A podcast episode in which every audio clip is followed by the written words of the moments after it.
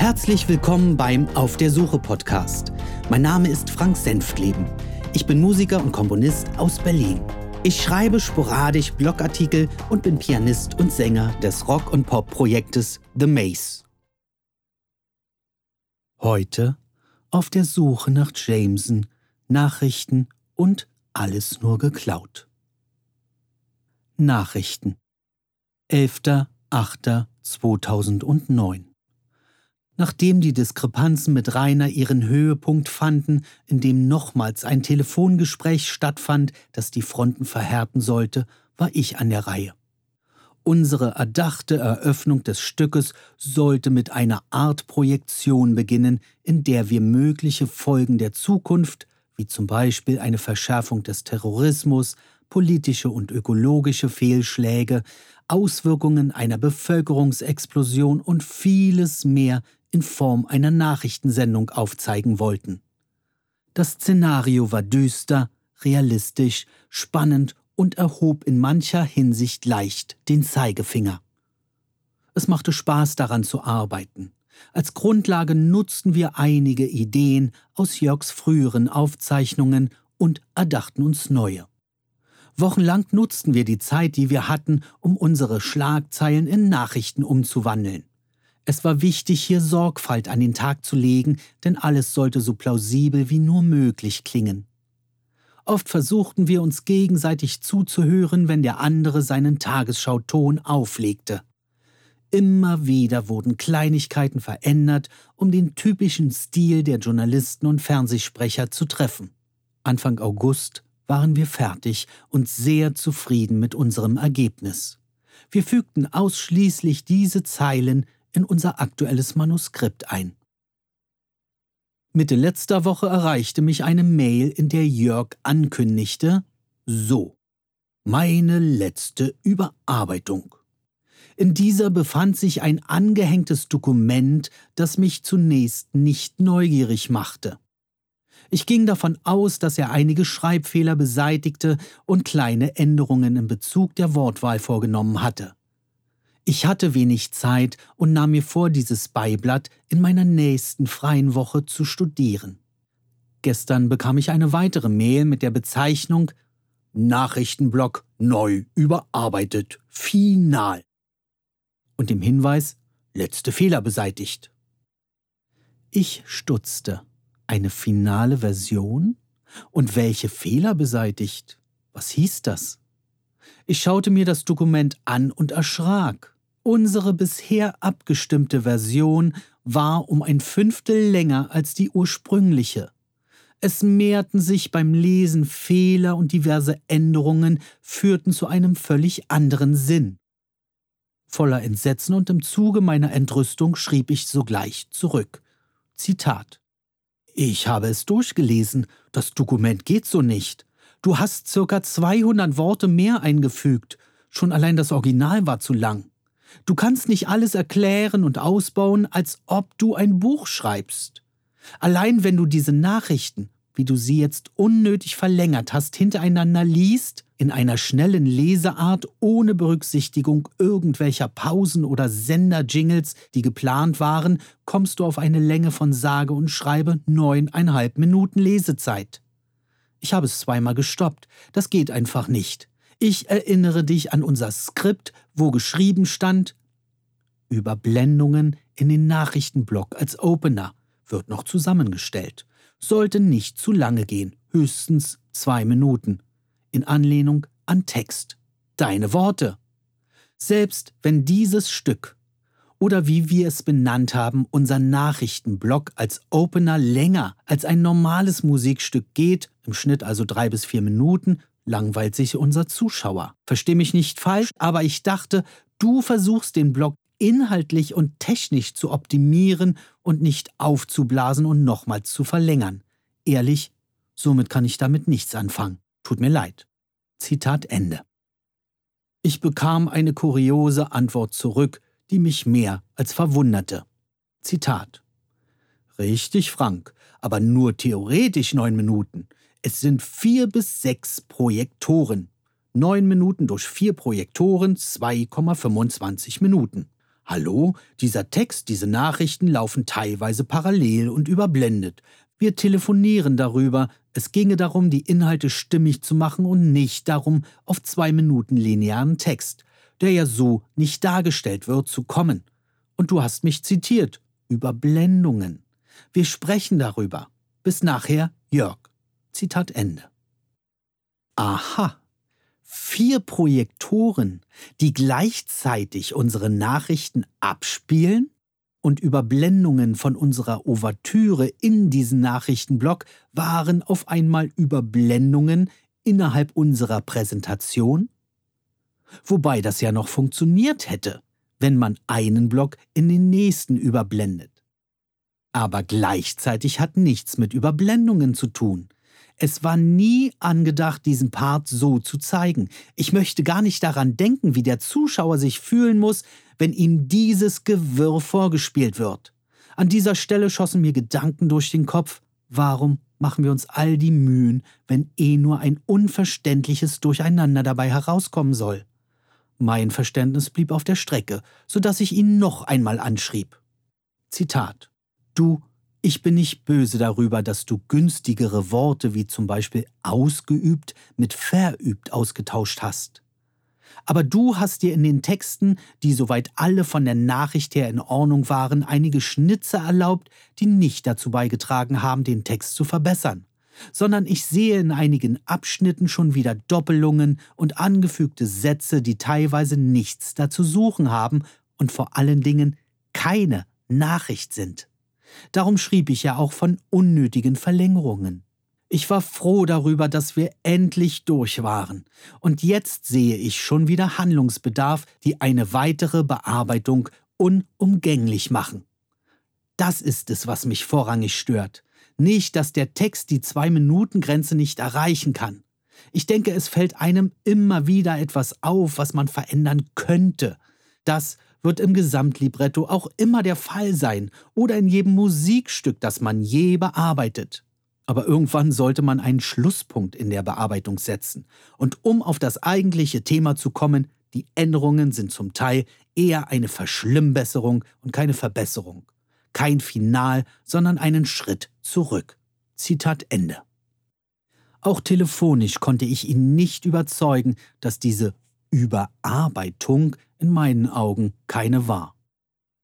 Er ist felsenfest davon überzeugt, dass er dem Text mehr Tiefe und Nachrichtencharakter gegeben hat, trotz der Fehler, Doppelungen und sinnfreien Beispiele, die ich ihm nannte, war Jörg nicht in der Stimmung, ernsthaft darüber nachzudenken. Nun fügte ich zunächst das gemeinsam erarbeitete Dokument von August in das Libretto ein. Ich hoffe, er nimmt sich in den nächsten Tagen Zeit, seine überarbeitete Fassung intensiv durchzulesen und über meine Kritik nachzudenken. Ansonsten wird er gar kein Verständnis für meine Wut, die dadurch entstanden ist, aufbringen. Alles nur geklaut. 26.09.2009 Derzeit ist Wahlkampf für die Bundestagswahl. Thorsten und ich sind nicht nur Anhänger, sondern auch Mitglieder konkurrierender Parteien.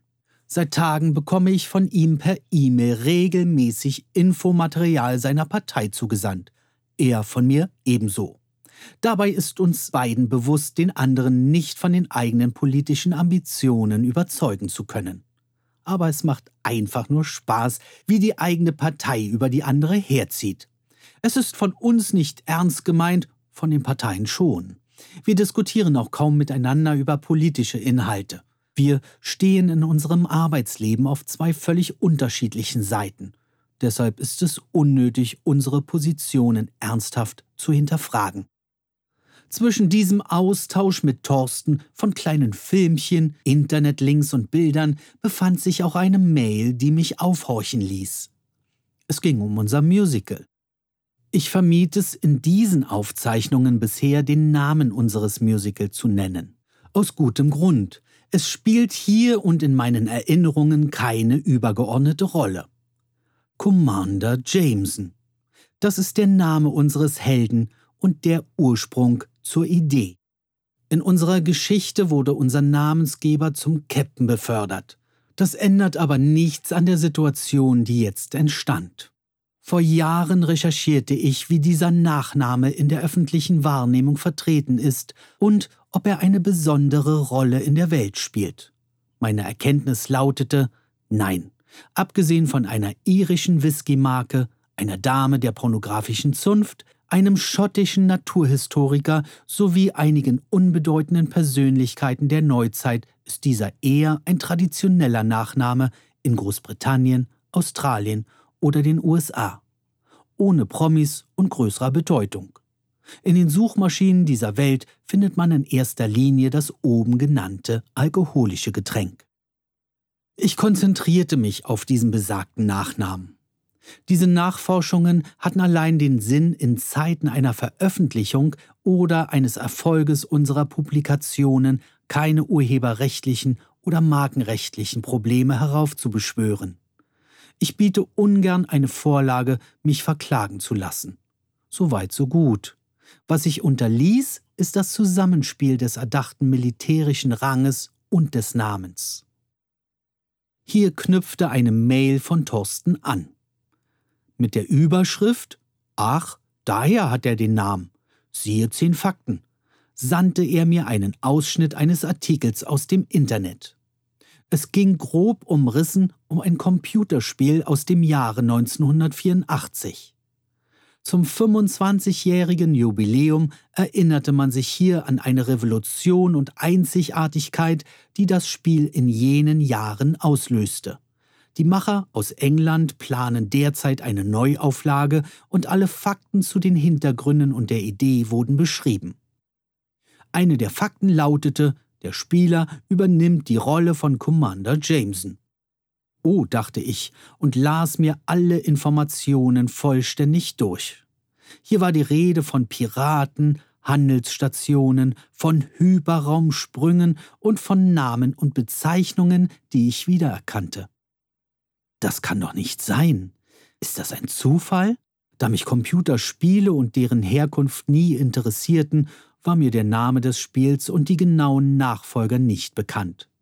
Nur hier handelte es sich nicht um irgendeine kleine Randerscheinung, sondern um ein hunderttausendfach verkauftes Spiel.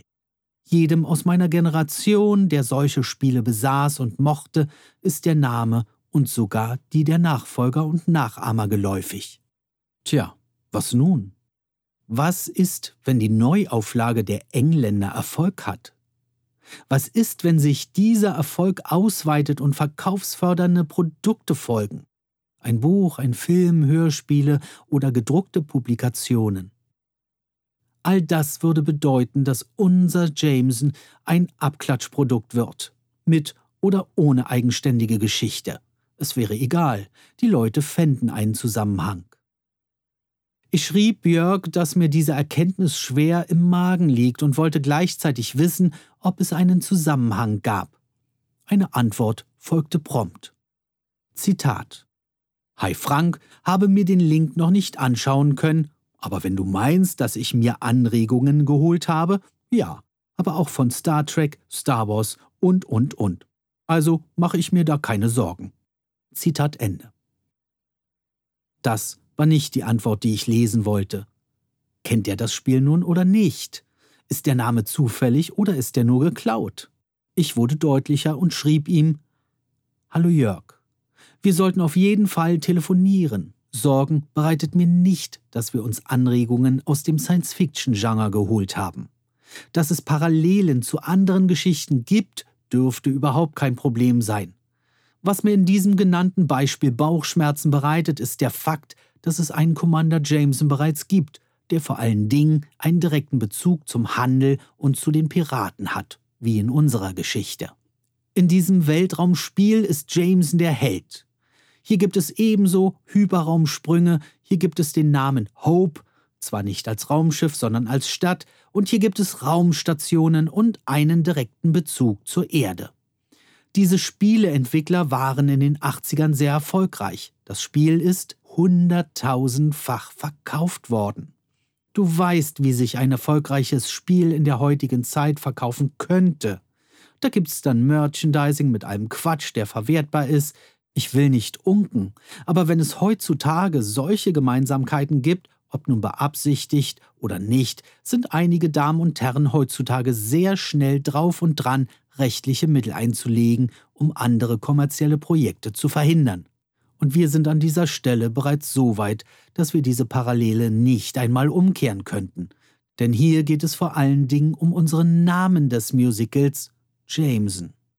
Ich habe mich jetzt lange genug mit dem Urheberrecht auseinandergesetzt, um zu wissen, wie es läuft. Gerade was den Schutz von Namen anbelangt.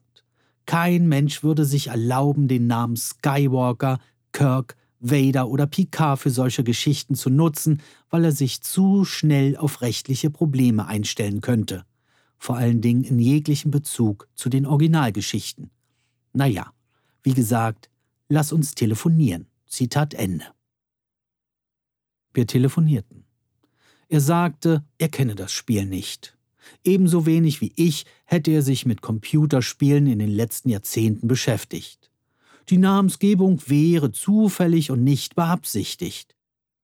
Die anderen Parallelen, erklärte Jörg, fände man sowieso in jedem zweiten oder dritten Science-Fiction-Roman. Er mache sich da keine Sorgen. Ich aber. Sollte mich das jetzt beruhigen? Nein, das tat es nicht. Meine Bedenken werden weiter bestehen. Er versprach mir, sich in der nächsten Zeit tiefgreifender mit diesem Problem zu beschäftigen, und so lange werde ich mit einem unguten Gefühl weiterarbeiten müssen. Das war's für heute. Vielen Dank fürs Zuhören. Bis dann alles Gute und schöne Grüße aus Berlin. Euer Frank.